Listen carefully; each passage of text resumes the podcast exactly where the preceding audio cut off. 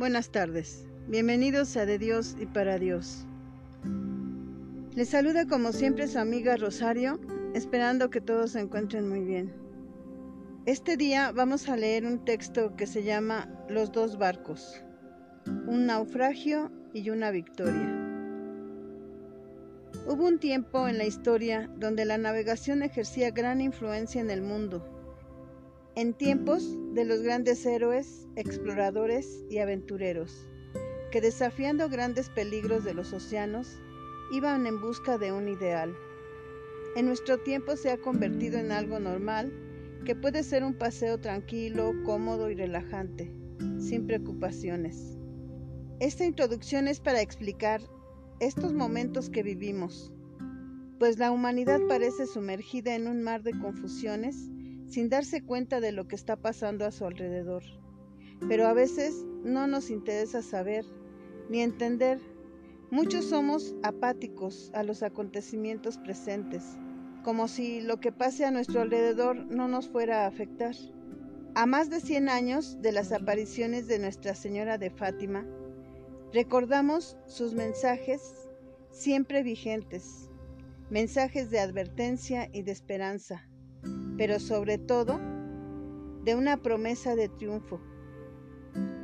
Es en estos momentos que viene a nuestra mente la imagen de dos barcos que marcaron la historia de los hombres.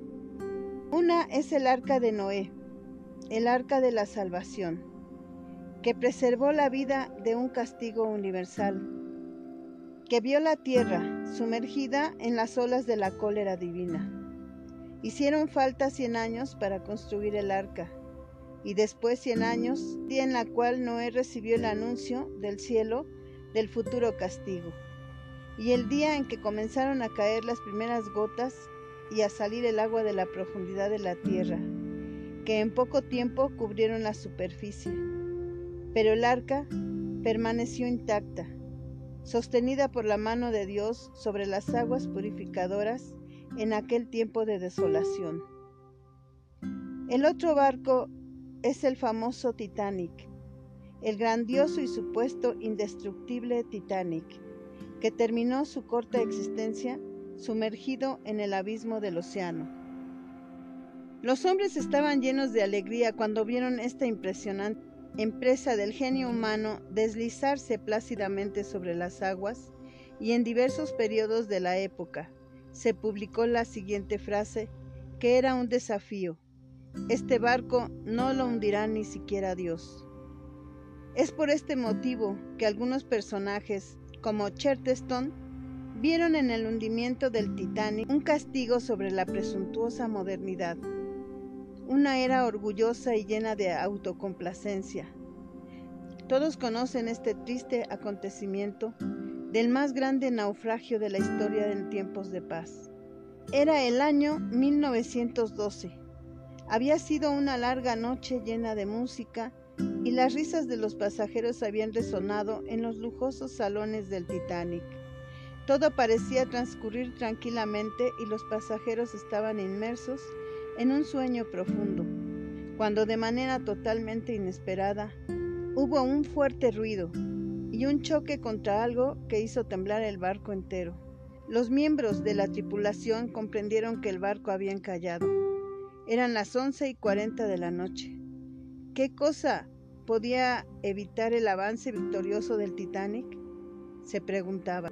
En vano, muchas alarmas habían sido lanzadas desde otros barcos, puesto que enormes masas de hielo, los icebergs, se paraban delante del Titanic pero las alarmas fueron totalmente ignoradas y el barco continuó su curso a toda velocidad hacia el peligro y hacia su destrucción, hasta que se partió inevitablemente contra un iceberg. Los marineros estaban ciegos y sordos para ver la realidad. No podían creer que un simple pedazo de hielo pudiese detener la carrera del Titanic sobre las aguas. ¡Qué insolencia! pensaban. El capitán del Titanic, Edward John Smith, había declarado en una ocasión que no podía imaginarse ninguna condición que pudiera ocasionar el naufragio del barco.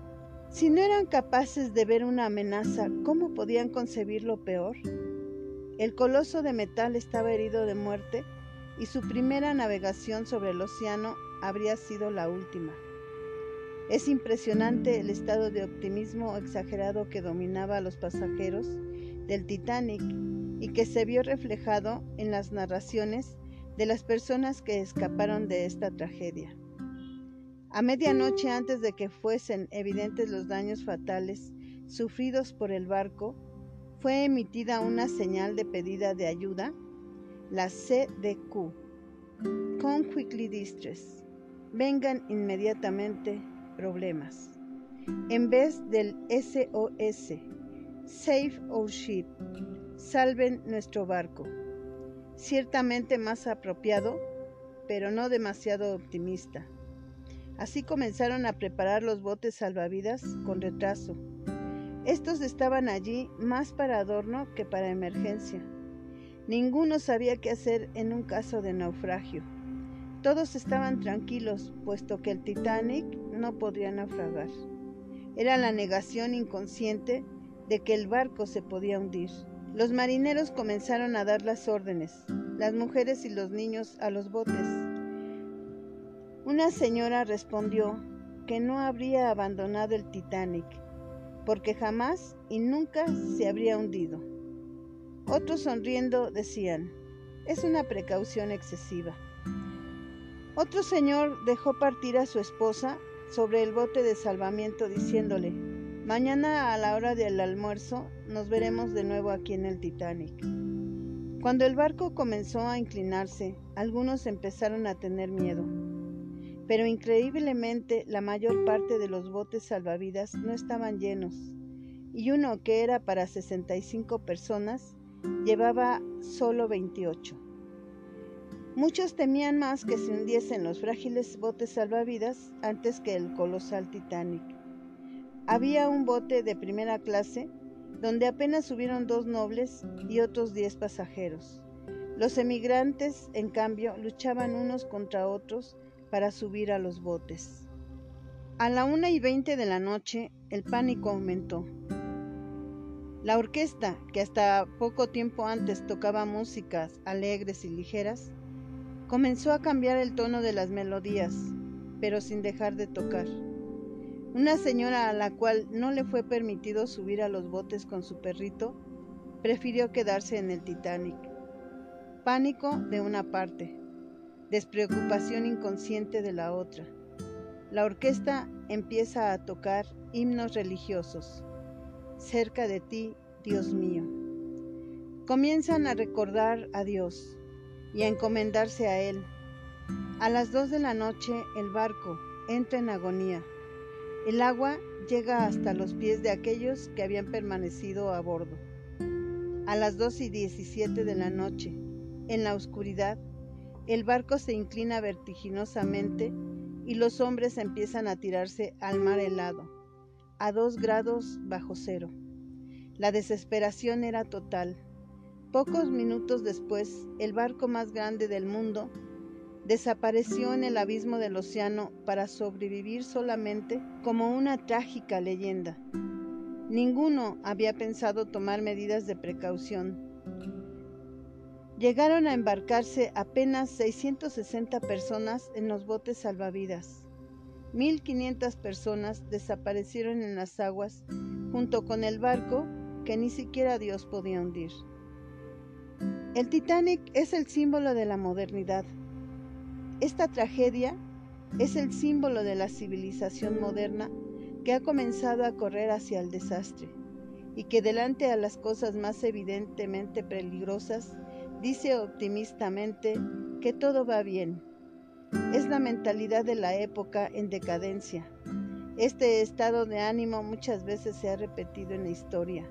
Es una mentalidad que de una parte es optimismo exagerado y de la otra parte está llena de temor y pánico, y que no osa mirar la cara de la realidad y no quiere tomar nota de la situación. En resumen, la modernidad es un barco análogo al Titanic. Este barco, que es la modernidad, ha sido construido por los hombres durante muchos siglos, desde el humanismo al idealismo, y el ingenio humano ha buscado proveer este barco de todas las comodidades posibles e inimaginables, con mucha frecuencia dejando de lado la belleza de la practicidad. Además, desde el punto de vista tecnológico, se han hecho invenciones que los constructores del Titanic no habrían podido ni siquiera imaginar.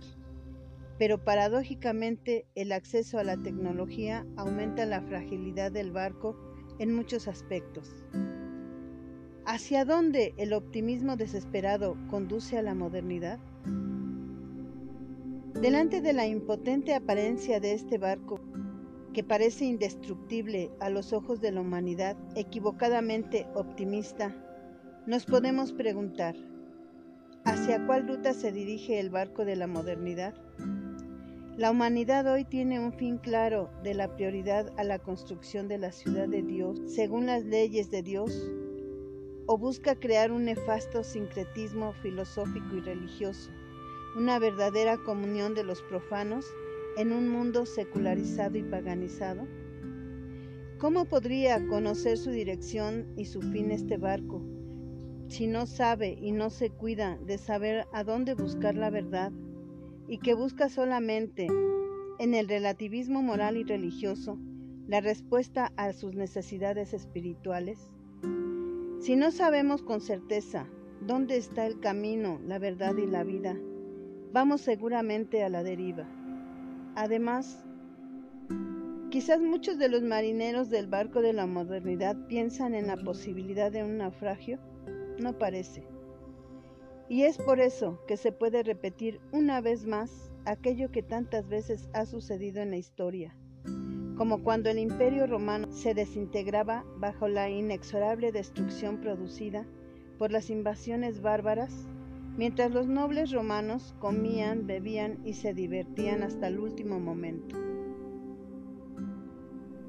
Y todo aquello condujo al imperio inevitablemente a la muerte, a la esclavitud y a la destrucción.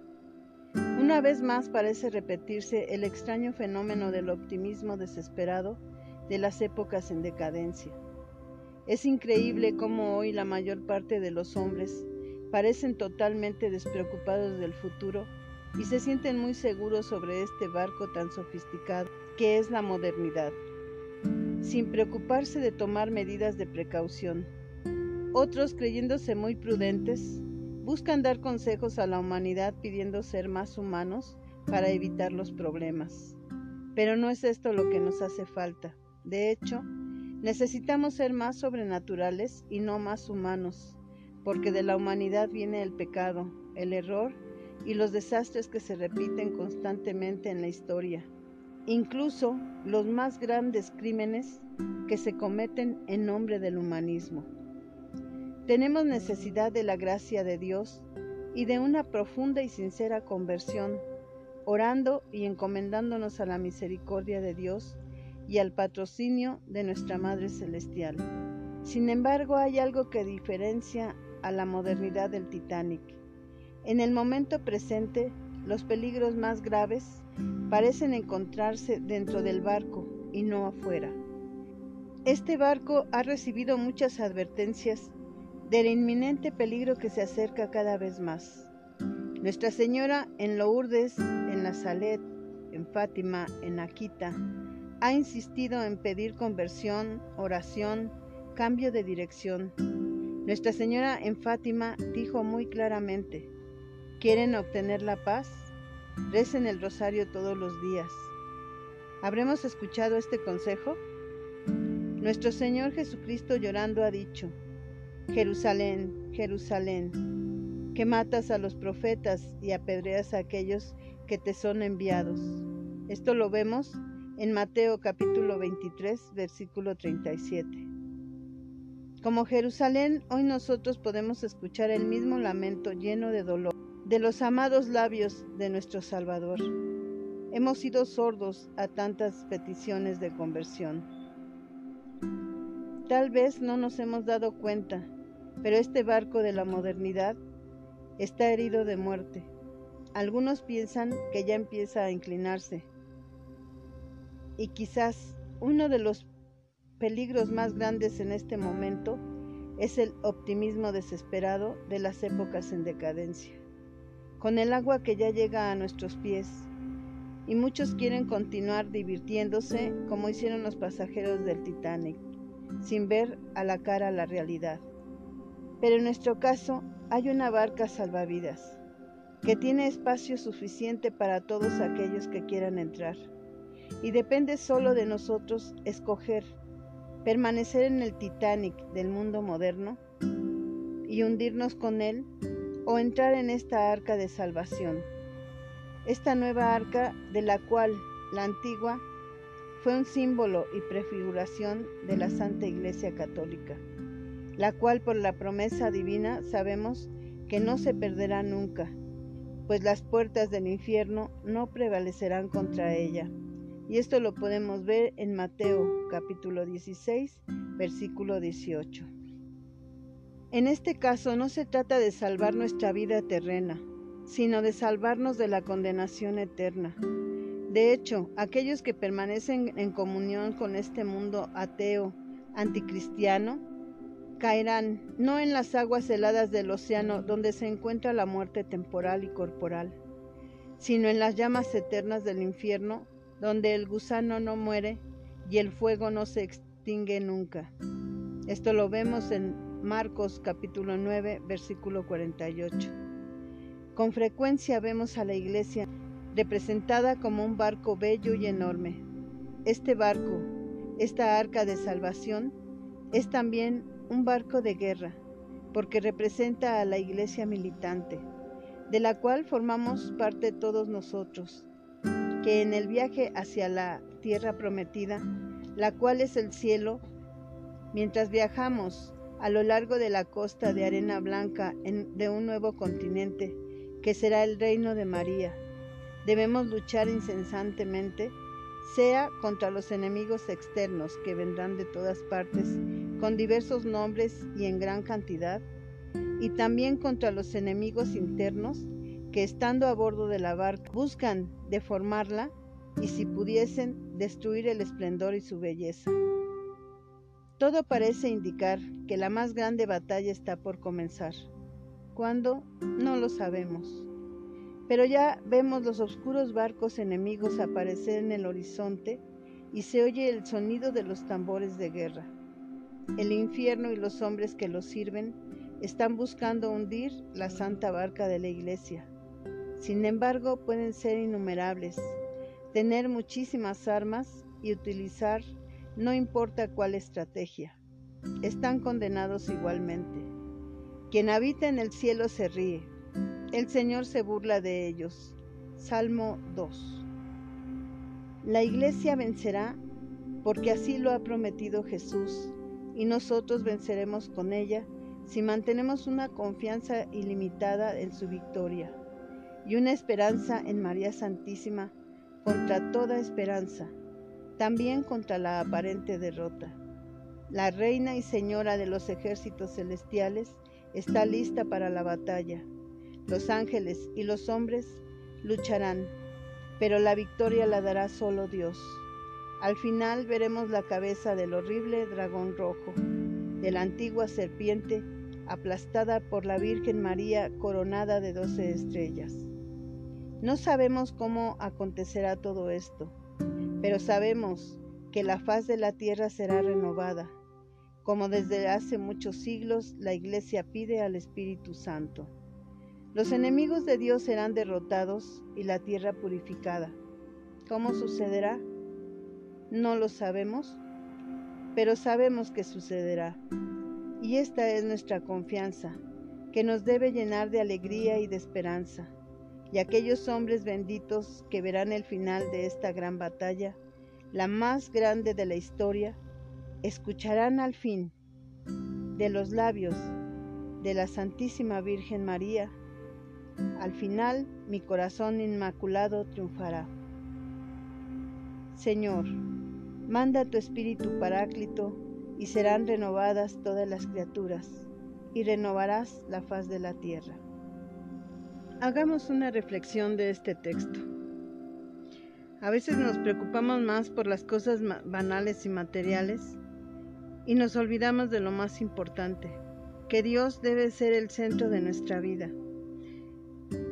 También hay veces que nos preocupamos mucho por nuestra salud y yo creo que sí es muy importante cuidarnos, cuidar este cuerpo que Dios nos ha dado porque somos templo del Espíritu Santo.